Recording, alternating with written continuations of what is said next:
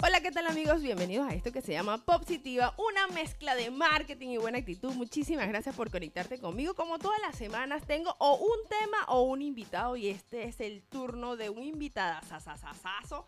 Tengo una semana conociéndolo y el chamo de verdad, un chamo, de verdad un chamo. Bueno, toda la persona que es menor que uno, uno lo llama chamo. En Venezuela, por ejemplo. Y yo quiero darle la bienvenida a este podcast porque tengo una semana con esa amenaza. Mira, vamos a grabar, vamos a grabar antes de que te vayas y se va mañana. Entonces dije, me voy a traer mis aparatos para acá, para donde Antonio Torrealba. Y decidimos grabar hoy el podcast y vamos a darle la bienvenida con un fuerte aplauso a mi queridísimo Jan López. Bienvenido, Jan. Muchísimas gracias por todos esos aplausos que suenan ahí.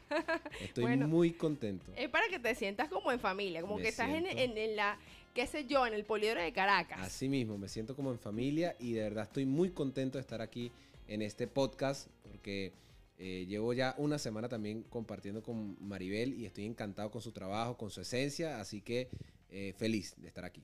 Ay, ya para, qué bello. No, muchísimas gracias, de verdad. Muchísimas gracias. A mí fue un gusto conocerte también. Para ponerlos en contexto, Jan es un chamo que tengo, bueno, te voy a decir chamo porque eres un poco menor que yo. No mucho, a mí es el caso 18 años. ¿Cuánto puedes tener tú 16? bueno, pero el caso es que Jan se dedica a algo similar a lo que yo me dedico y es al marketing.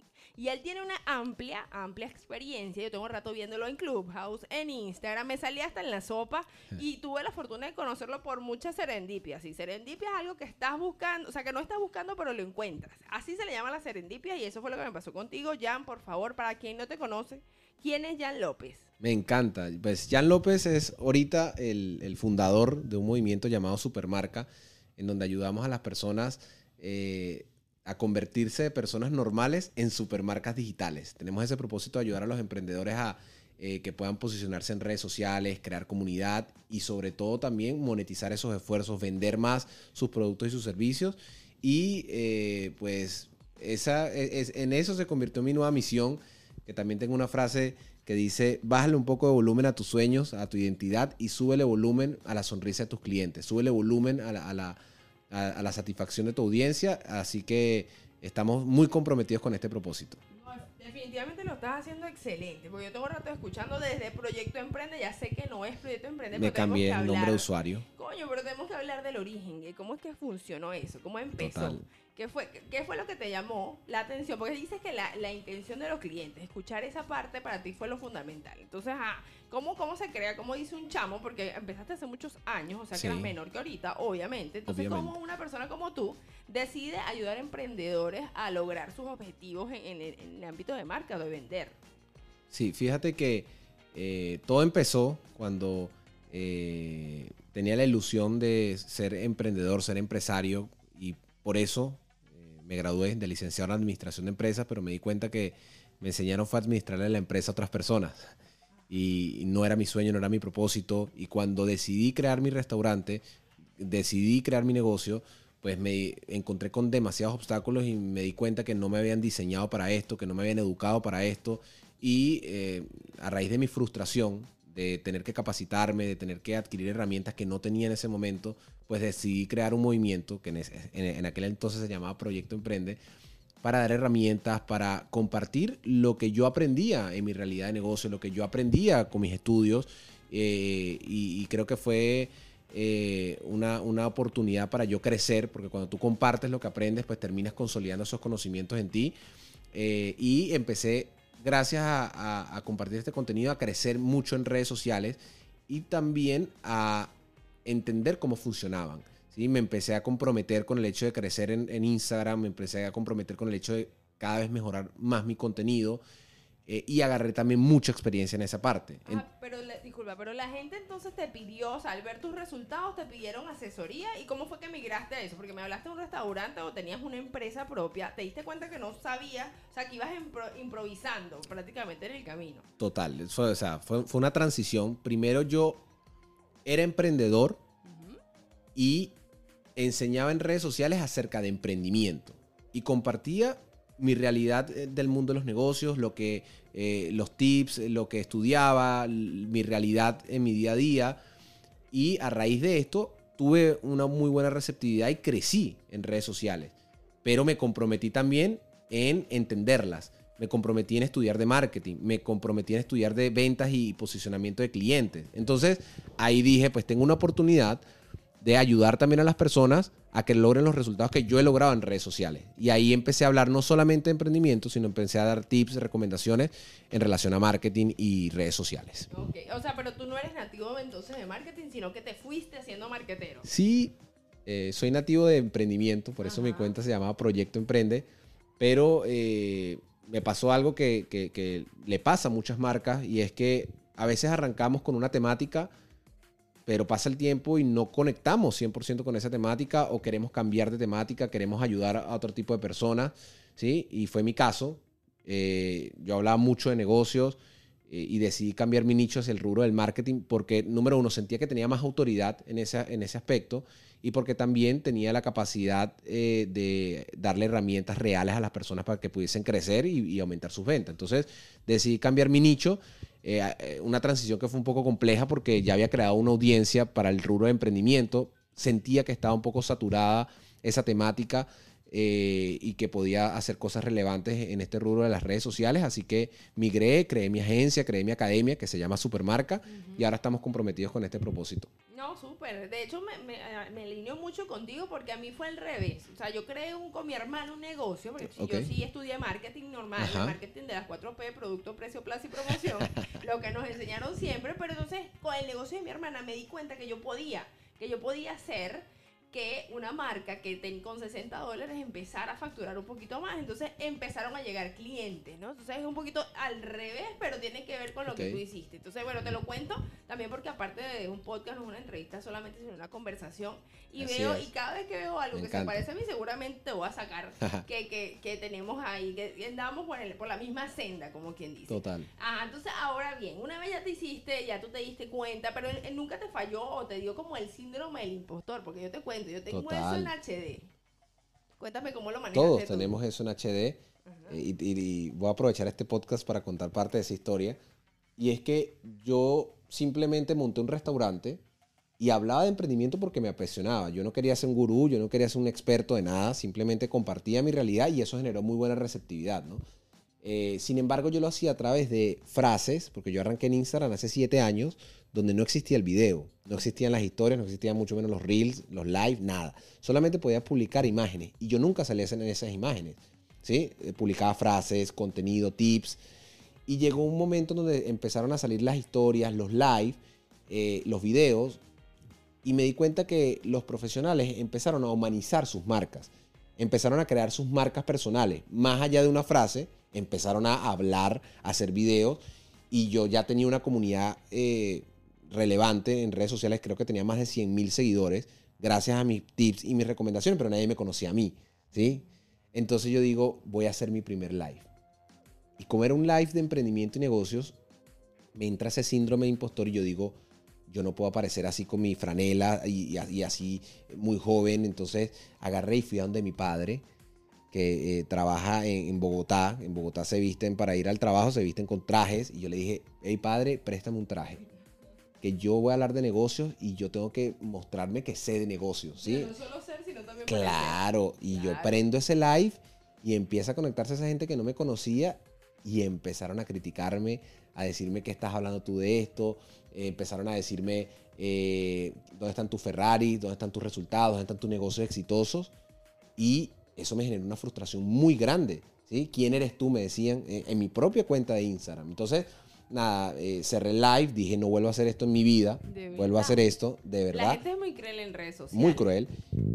Pero pasaron los días y dije, no, eh, no lo hice, no lo hice bien, ¿sí? Quedó mal ese live, pero esto es lo que me gusta. Y yo siento que para yo convertirme en una autoridad en esta industria, para aprender más, para tener cada vez más experiencia, yo tengo que cometer más errores, yo tengo que exponerme, yo tengo que hacer las cosas así me critiquen.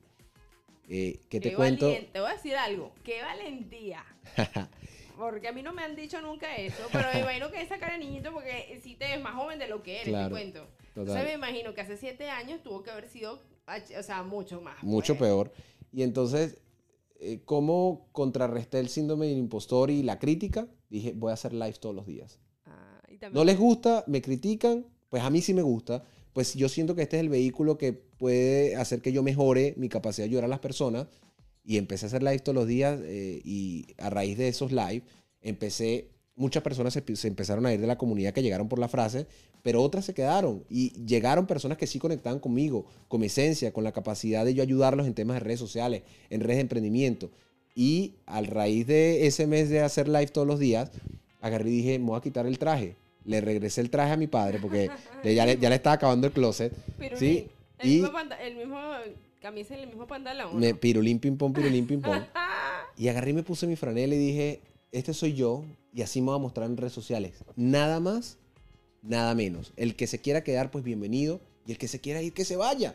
¿Sí? Y cuéntame cuando llegó ese primer cliente que apostó en ti, porque ya tú te estabas convenciendo, luchaste Claro. con ese síndrome, le entraste a patadas, lo lograste, quedaste ahí. Y llegó alguien, Total. alguien que te dijo, échame tu cuento que yo te echo el mío. Pero ajá, ¿cómo fue ese momento que te dijeron, mira, ¿será que tú haces asesoría? ¿O ¿Cómo fue? Cuéntame. Genial. Fíjate que eh, actualmente tengo muy buena relación con la que fue mi primera cliente. De hecho, es acá de Miami, se llama Diana. Ella tiene una repostería, se llama Diana O Sweet. eh, hace cake pops. Y eh, yo empecé a hacer live, empecé a hacer contenido, empecé a mostrarme y, y a compartir mis conocimientos. Y ella me contactó y me dijo, Jan, me encanta lo que estás haciendo, quiero que me ayudes a mi negocio de repostería, quiero que me ayudes con mis redes sociales, quiero que me ayudes a construir mi negocio digital. Y pues empezamos un proceso de acompañamiento donde ella solamente vendía sus postres y le levantamos eh, el área de e-learning para monetizar a través de sus cursos, que enseñar a otras mujeres eh, cómo hacía sus cake pops, cómo podían monetizar y empezó a hacer eh, talleres tanto virtuales como presenciales. Viajó a Bogotá, que era donde yo tenía mi restaurante, e hizo su taller en mi restaurante y fue una experiencia muy bonita que llegó a raíz de simplemente comprometerme a compartir mi contenido en redes sociales y, a, y hacerlo de manera consistente para eh, que las personas entendieran mi mensaje y cómo podía ayudarlas. ¿Qué nota? O sea, más bien Diana tiene un, un mérito ahí porque Diana hizo, Diana ya mi mejor amiga, porque es que la gente que se arriesga se convierte en mi mejor amiga así que automáticamente, Claro. porque se arriesgó, o sea, pues pudiste Sí. haber sido cualquier loco en la calle, pero bueno, obviamente tú hablaste con tanta seguridad que Diana no tuvo alternativa que decir, mira, sabes que no consigo a alguien que conecte conmigo como conecto con Jan. Y obviamente se, se entregó a ti, pero me imagino que eso vino con una bola de nieve. Porque no sé si te pasa, pero empieza como que las cosas a salir bien. Total. Así fue. Pero fíjate que ese punto que, que comentas es, es muy interesante. Porque ahorita todo el mundo puede vender servicios en redes sociales, ¿sí? Y hay personas que están haciendo las cosas bien, hay personas que están haciendo las cosas mal, ¿sí? Entonces, ahora, ¿cómo la audiencia puede identificar a alguien que te pueda ayudar de forma genuina y de forma real a lograr una transformación? Pues precisamente a través del contenido. ¿sí? Yo siempre le digo a las personas, ¿cómo identificas a alguien que te puede estafar o a alguien que te puede ayudar realmente? Pues analiza la forma en que está haciendo contenido, si confías en esa persona, si te está dando valor, si está creando comunidad. Y precisamente ella eh, hizo la inversión, se arriesgó, pero con una persona que ya está, tenía años haciendo contenido, dando valor, aportándole a su vida. Entonces ella dije, yo le voy a dar la oportunidad para hacerlo. También Sí. son formas de, de ganarte la credibilidad, la confianza de la gente. Antes no existían redes sociales y la gente, por ejemplo, en mi caso, YouTube, eh. Google, YouTube inclusive, son esas herramientas que te sirven o que el que te encuentra por ahí es porque realmente te quiere comprar. Porque hay gente que está buscando asesor de marketing digital para repostera. Porque tienen una cola larga, le aparecen un sinfín de personas y dicen, bueno, aparece en Google, ese es el mío. En tu caso fue, fue Facebook, que es más bulevar. Hay mucha gente ahí, o sea, está desde Kim Kardashian hasta Maribel Vallejo hasta Jan López. O sea, todos estamos eh, lidiando con lo mismo que es la atención de las personas. Exacto. Entonces, nada más habértela ganado. O sea, le estoy dando mérito a, a los dos, tanto a Diana por, por haber dado el paso, pero tú Sí. tuviste que haber hecho un, un- un paso a paso que hizo que ella se convenciera, definitivamente. Totalmente. Y tu negocio, ajá, y tu negocio también me imagino que aplicabas todo lo que aprendías y le daba resultado. ¿Y cómo fueron esos resultados? Lo- Los, resultados se miden, obviamente, en dinero, pero también en impacto. Aparte de dinero, porque no, me voy a- no te voy a preguntar aquí cuánto generabas, pero cómo, qué, qué mm, indicadores tú chequeabas que tu negocio estaba dando resultados. Pues sí, eh, en este caso eh, el mundo de los negocios es un poco frío y, los indicadores eh, que más toman relevancia son los financieros, son los de rentabilidad, son los de crecimiento, ¿sí?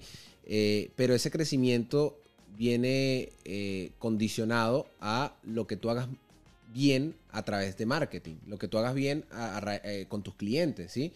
Que al final los negocios se construyen de clientes y son ellos los que te pueden hacer crecer a nivel de ingresos. ¿sí? Entonces yo siempre eh, trato de bajarle también un poco el volumen a mis aspiraciones económicas, esos indicadores que necesitamos para crecer y ser rentables, y le subo el volumen a las acciones que tengo que hacer bien para traer cada vez más clientes, aumentar el ticket de compra de mis clientes, hacer que se vuelvan clientes recurrentes. Para mí, mira, mira que te voy a, en este podcast a dar mi mejor indicador. Y se llama la segunda venta. Porque cualquier persona puede vender una vez. Pero si tú das un mal servicio o si tú no tienes un buen producto, no te van a volver a comprar. Y si una persona decide volver a comprarte, quiere decir, ay, escucho los aplausos. Me siento en el Coliseo Romano. Me parece que es demasiado Total. lo que está diciendo porque definitivamente una venta es una, un cliente al que te vende te compra más de una vez. Claro.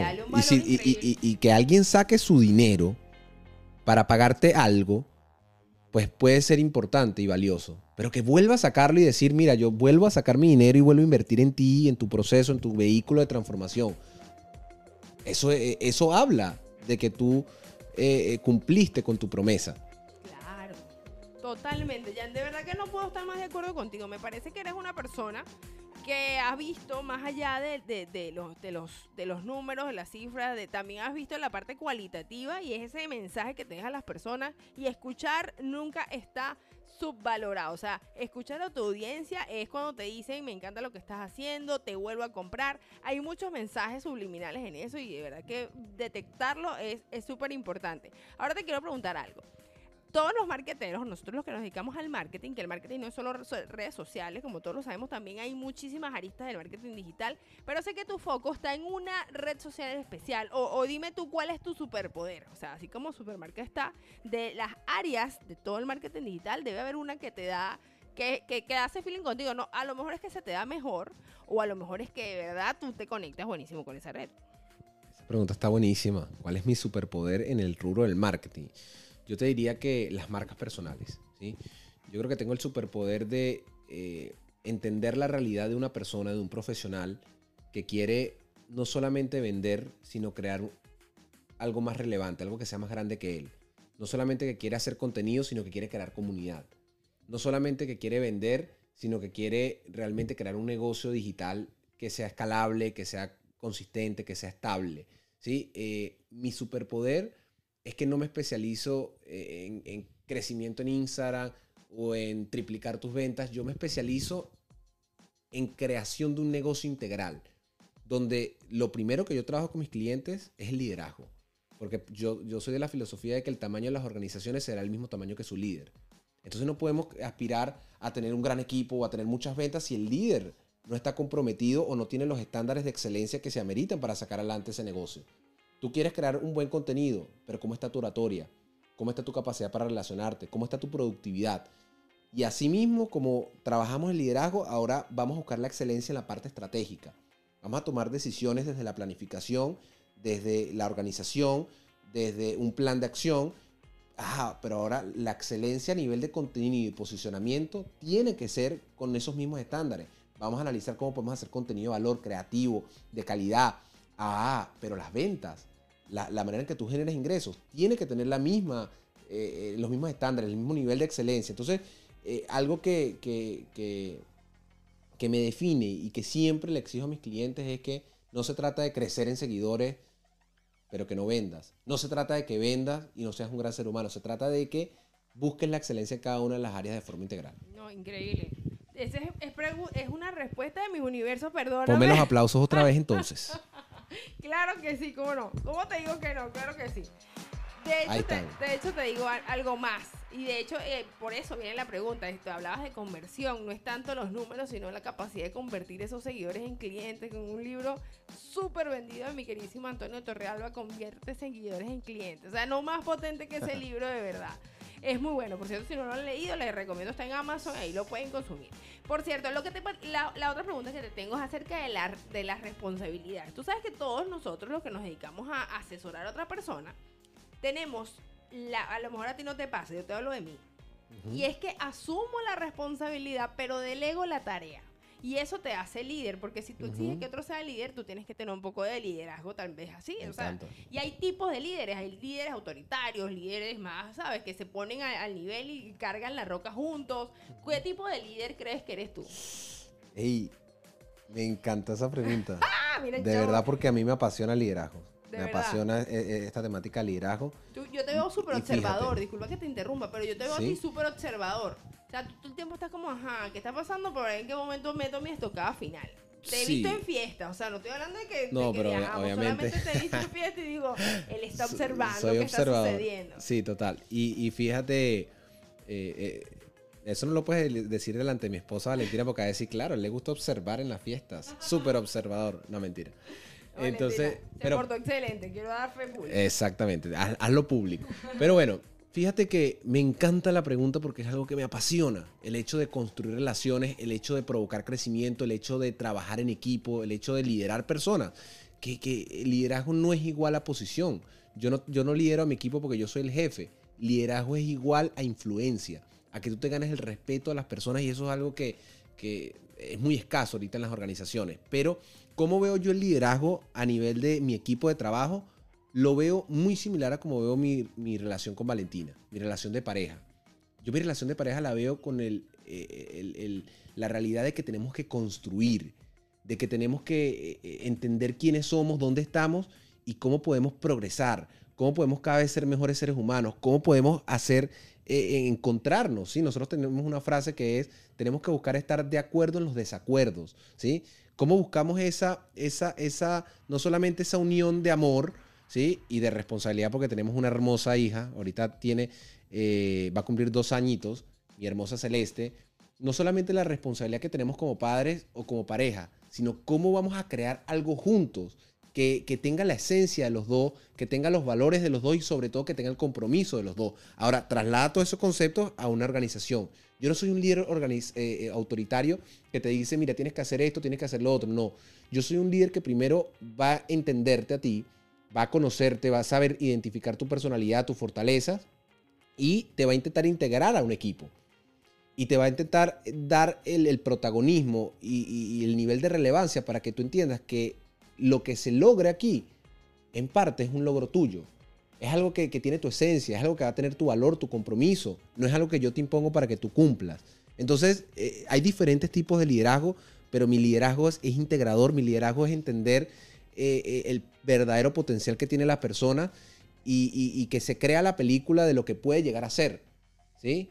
Eh, Es un liderazgo de que no me quiero llevar el crédito. A, mí no me interesa crear una organización donde yo voy a ser millonario y, y me voy a llevar todos los créditos.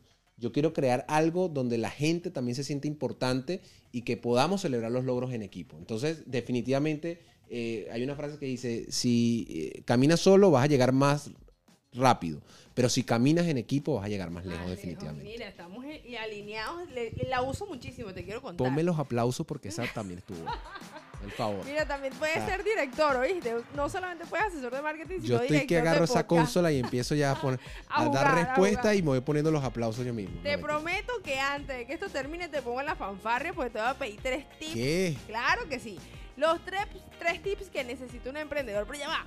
Antes de eso me encantaría saber, ya que hablaste, porque es que uno, uno, uno es energía, ¿no? Las personas somos energía. Sí. Y si algo es cierto, es que tú vibras con gente, pero no hay, o sea, si- nadie está exento de que te llegue un arrogante, esta gente que tú tienes que, que, no sé, pichar los globos con, con, con flecha porque están en la, a- arriba, arriba. Y, y sí entiendo que todos tenemos que tener esa buena actitud positiva siempre, pero sabes que siempre hay gente arrogante, siempre hay gente con ego, con los egos Uf. muy elevados. Cuéntame si te ha tocado, tal vez me vas a decir no nunca, porque yo vibro solamente con gente chévere, pero si te ha tocado una, esta gente Claro. que llega, mira, quiero, a mí me llegó una vez una persona que me dijo, yo le digo, la- una de las preguntas que siempre hago es, ¿cuál es tu objetivo? Sí. Porque yo siento que la gente tiene que tener un objetivo. Ujú. Y ella me dijo, quiero ser famosa. Ah, Y yo, wow. Y que es válido, ¿sabes? Es muy válido, pero claro, total. después vienen miles de preguntas. Ah, pero ¿qué tienes tú para ser famosa? O sea, cier- ciertas cosas, pero noté en ella un ego, un, un ego muy fuerte que le tuve que decir con- desde, desde el fondo de mi alma. O sea, te deseo muchísimo éxito, pero este proyecto no es para mí. Ah, cuéntame si te ha pasado.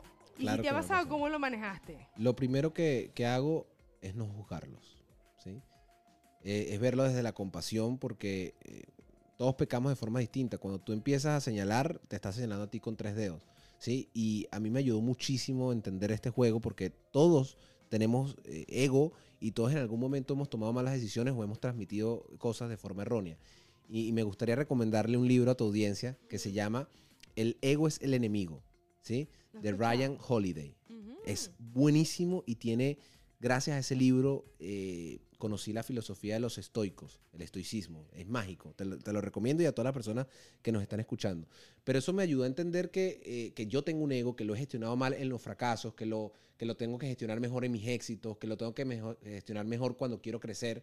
Entonces, cuando me consigo personas en mi equipo de trabajo o, o externas o personas que llegan a mí, eh, lo primero que hago es no señalarlos, ¿sí? Y ver cómo yo puedo influir desde mi ejemplo. Cómo yo puedo demostrarle que desde la humildad, que desde la cercanía, se pueden lograr los mismos objetivos. Si es, a ver, también identifico el tipo de persona. Si viene alguien de mi comunidad, desde el ego, a criticarme y a dañarme, bloquear.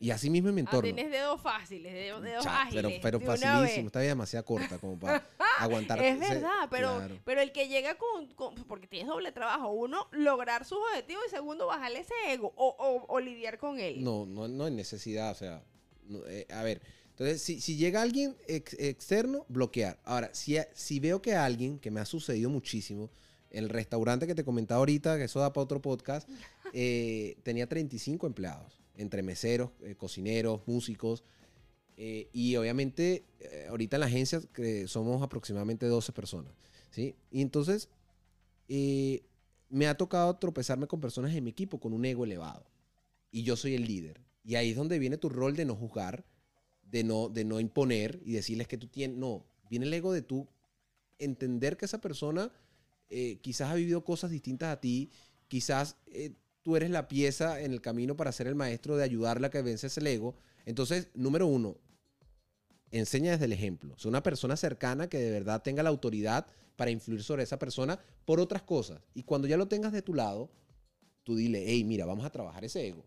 Hey, mira, tú no puedes pensar así. Hey, mira, ¿por qué tú piensas así? O sea, dale la oportunidad que se defienda, porque capaz las personas no se están dando cuenta que son egocéntricas o que están tomando malas Sí, decisiones. la mayoría pasa eso, que no se dan cuenta. Total. Miércoles, pero yo, así como tú tienes dedos frágiles, o sea, fáciles de bloquear rapidito, yo sí lo tengo que expresar. O sea, y una persona con ego no lo toma de la mejor manera, pero es que si no eres tú, eres tú o ella. Yo siento que es un terreno que es difícil. Y entiendo tu punto, ¿sabes? No te voy a convertir, no te voy a con- pero en mi caso ha sido un poco, un poco difícil. Ahora bien, para finalizar esto, ya me yo- van a correr. yo quiero, podcast. me encantaría quedarme aquí una hora y media, pero nos están, ¿no escuchaste los gritos de Antonio allá abajo? Sí, bueno, vámonos Sí. entonces. Entonces, yo para finalizar, yo quiero utilizar la fanfarria con mi querido Jan. Y él me va a decir tres tips para mejorar tu ma- marca personal.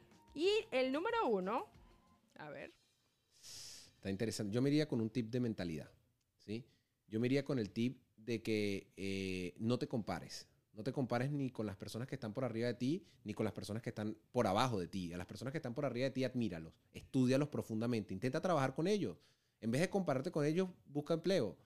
Eh, eh, habla con ellos, busca relacionarte con ellos. Y los que están por abajo de ti, extiéndele la mano. No te compares y sea amable contigo mismo porque esto no es fácil y suficiente con la crítica de tus familiares y de tu entorno como para que tú te trates mal. Entonces, disfrútate lo que estás haciendo. Ese es el primer tip a nivel de mentalidad. número dos. Ajá. El número dos tiene que ver con contenido.